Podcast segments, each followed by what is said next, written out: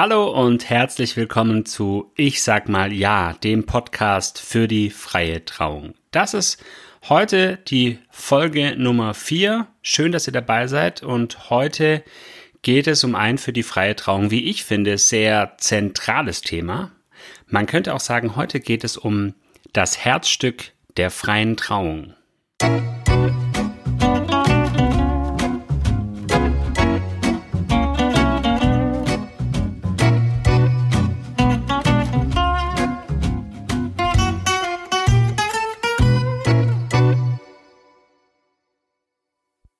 Jetzt müsste ich natürlich als freier Trauredner eigentlich sagen, das Herzstück der freien Trauung ist die Rede. Die Rede ist zweifelsohne ein wichtiger Teil, aber sie bereitet aus meiner Sicht auf den eigentlichen Höhepunkt vor, die Trauung an sich und damit auch auf das Trauversprechen. Heute möchte ich euch für dieses zentrale Element verschiedene Optionen aufzeigen. Die Frage, was kann reinkommen, Sollen wir beide das gleiche versprechen? Natürlich die grundsätzliche Frage, brauchen wir überhaupt ein Trauversprechen? All das will ich euch heute aufzeigen und ich muss natürlich auch schon ganz klar sagen, ich habe schon für mich persönlich auch einen klaren Favoriten, was, was Trauversprechen angeht. Ich bin ja katholischer Theologe, von Haus aus, wie man so schön sagt, und bin auch kirchlich verheiratet und würde das auch wieder tun, nach Möglichkeit auch mit derselben Frau. Aber das nur am Rande. Mein Favorit bei Trauversprechen ist tatsächlich das Trauversprechen, das in der katholischen Trauung gesprochen wird. Weil das für mich unglaublich dicht ist, da steckt sehr viel drin. Ich verspreche dir die Treue in guten und bösen Tagen, in Gesundheit und Krankheit, bis der Tod uns scheidet. Ich will dich lieben, achten und ehren alle Tage meines Lebens.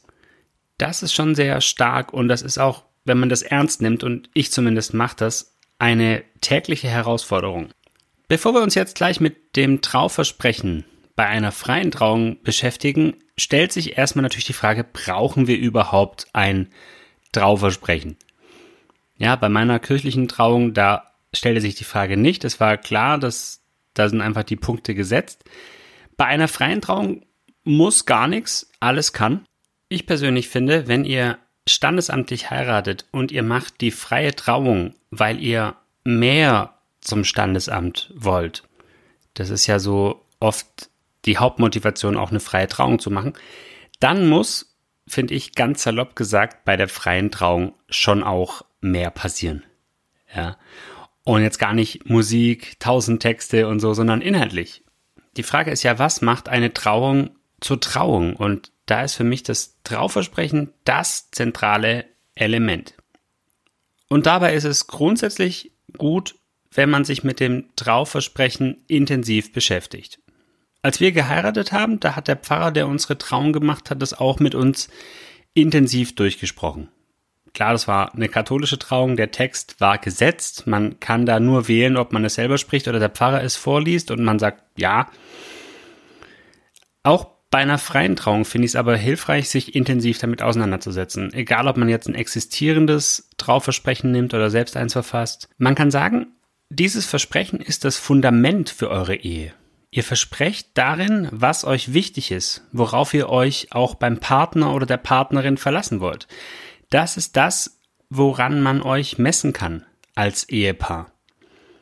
Und, das wisst ihr, Versprechen muss man halten. Versprochen ist versprochen. Und es ist auch sinnvoll, das Ganze auch wirklich als Versprechen zu formulieren. Also zu sagen, ich verspreche dir das und das oder wie auch immer. Manche Paare formulieren gerne ein bisschen weicher. Das hat dann mehr so was von einer Absichtserklärung. Ich versuche dir treu zu sein und dich zu respektieren, aber du weißt ja auch, wie es Leben ist, ja, so nach dem Motto. Das kann man machen, das hat aber ganz böse gesagt irgendwie auch keine Relevanz. Und gerade in dem Fall des Trauversprechens hat es ja nochmal einen starken öffentlichen Charakter auch. Bei eurer freien Trauung versprecht ihr es vor euren Freundinnen, Freunden und Familien. Ihr kommt unter uns gesagt auch nicht so leicht aus der Nummer raus. Ja, das ist nicht so wie äh, räumst du mal den Schreibtisch auf, ja, und dann zwei Tage später, du, der Schreibtisch ist immer noch nicht aufgeräumt, du hast mir versprochen, äh, gibt's keine Zeugen. Bei der freien Trauung gibt es Zeugen. Und im Fall der Fälle hauen die euch euer Versprechen hoffentlich auch um die Ohren, wenn ihr das Versprechen nicht mehr so auf dem Schirm habt. Es ist also schon sinnvoll, sich davor ausführlich damit zu beschäftigen. Und zuerst ist es natürlich gut, sich erstmal klar zu werden, was man überhaupt versprechen will und dann einen passenden Text zu suchen oder was zu schreiben. Das ist auch was, was mir erst mit der Zeit klar geworden ist. Die Realität sieht meist so aus, dass ich in der Vorbereitung bin mit dem Brautpaar und man kommt auf das Traufversprechen und ich sage, ich schicke euch mal ein paar mögliche Texte oder zeige ihnen irgendwie zwei, drei Texte, die ich dabei habe, wo vielleicht in Frage kommen können. Und dann sucht das Paar einen aus, der ihm gefällt. So rum ist es eigentlich schade, weil sich zu überlegen, was man genau versprechen möchte, ist nochmal ein ganz intensives Auseinandersetzen mit der eigenen Ehe, mit eurem Eheverständnis. Wenn es dann nachher ein bereits existierender Text wird, wunderbar. Aber das Auseinandersetzen mit dem Versprechen halte ich davor für sehr wichtig. Da könnt ihr euch einfach abends mal zusammensetzen in einer ruhigen Minute und schreibt beide jeweils, sagen wir mal, drei Punkte auf, die euch wichtig sind, die ihr gerne versprechen wollt, von denen ihr vielleicht aber auch wollt, dass sie der Partner oder die Partnerin verspricht. Und dann kommt ihr darüber ins Gespräch. Da müsst ihr natürlich auch ehrlich miteinander sein und klar machen, wenn ihr was nicht versprechen wollt, was dem anderen wichtig ist. Weil was zu versprechen, hinter dem ihr gar nicht steht, das ist auch Quatsch. Und vielleicht gibt es dann Paare, die merken so, oh, jetzt haben wir uns so kurz vor der Hochzeit darüber Gedanken gemacht, hätten wir uns mal früher Gedanken machen sollen. Ja, eigentlich ist kurz vor der Trauung ein schlechter Zeitpunkt so gesehen, sich über die Inhalte des Trauversprechens Gedanken zu machen. Ich glaube aber, die meisten Paare haben das Thema, was ist uns wichtig in unserer Beziehung, schon geklärt, mehr oder weniger bewusst. Was soll rein in so ein Trauversprechen? Ja, äh, freie Trauung könnt ihr natürlich selbst entscheiden. Ich bin aber schon ein ziemlicher Verfechter davon, dass das Ganze auch eine gewisse Relevanz haben sollte. Wie gesagt, sind Absichtserklärungen auch in Ordnung, sind auch schön. Versprechen sind schon auch dazu da, einen auch wirklich herauszufordern. Und jetzt kann man sich natürlich Dinge versprechen, von denen man weiß, man kann die eh halten.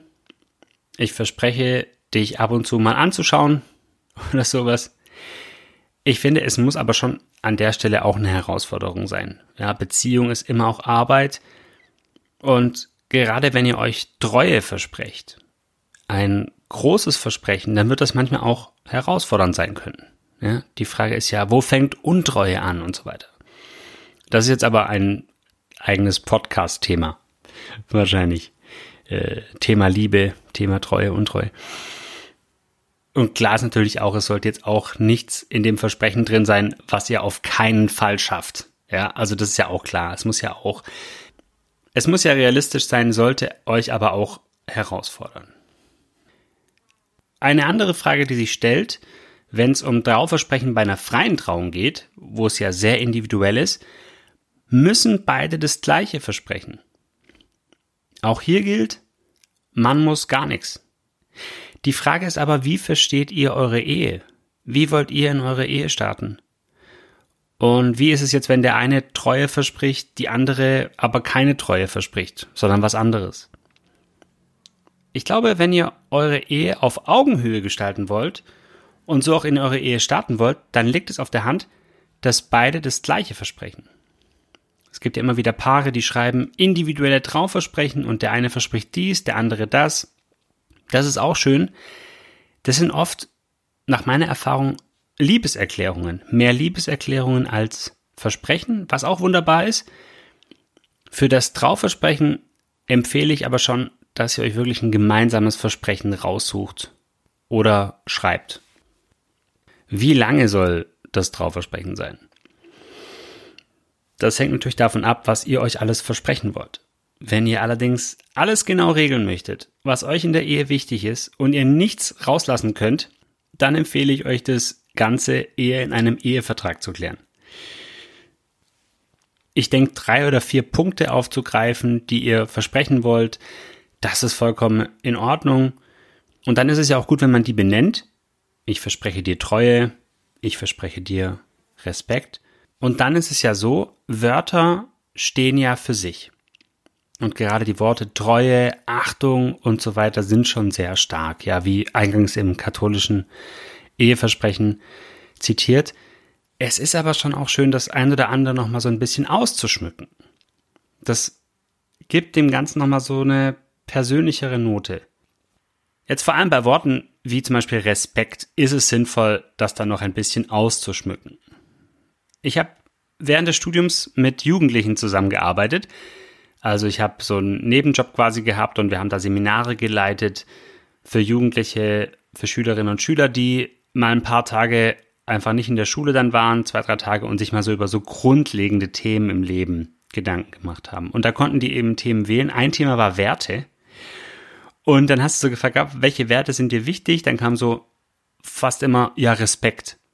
Und dann haben wir so nachgefragt, ja, was heißt jetzt Respekt für dich? Ja, dass man sich respektiert. Also ist es schon schön, das noch so ein bisschen zu unterfüttern. Also zu sagen, ich verspreche dir, dich immer zu respektieren. Das bedeutet, deine Meinung zu akzeptieren. Das bedeutet, dir Freiräume für deine eigenen Hobbys zu schaffen. Oder auch zu respektieren, dass der Partner oder die Partnerin Kinder haben, aber auch arbeiten will. Das kann bedeuten, ihr versprecht euch, euch die Kinderbetreuung und die Arbeit aufzuteilen. Die große Frage, die sich jetzt für euch am Ende wahrscheinlich stellt, ist, ja, selbst schreiben oder ein existierendes Versprechen nehmen.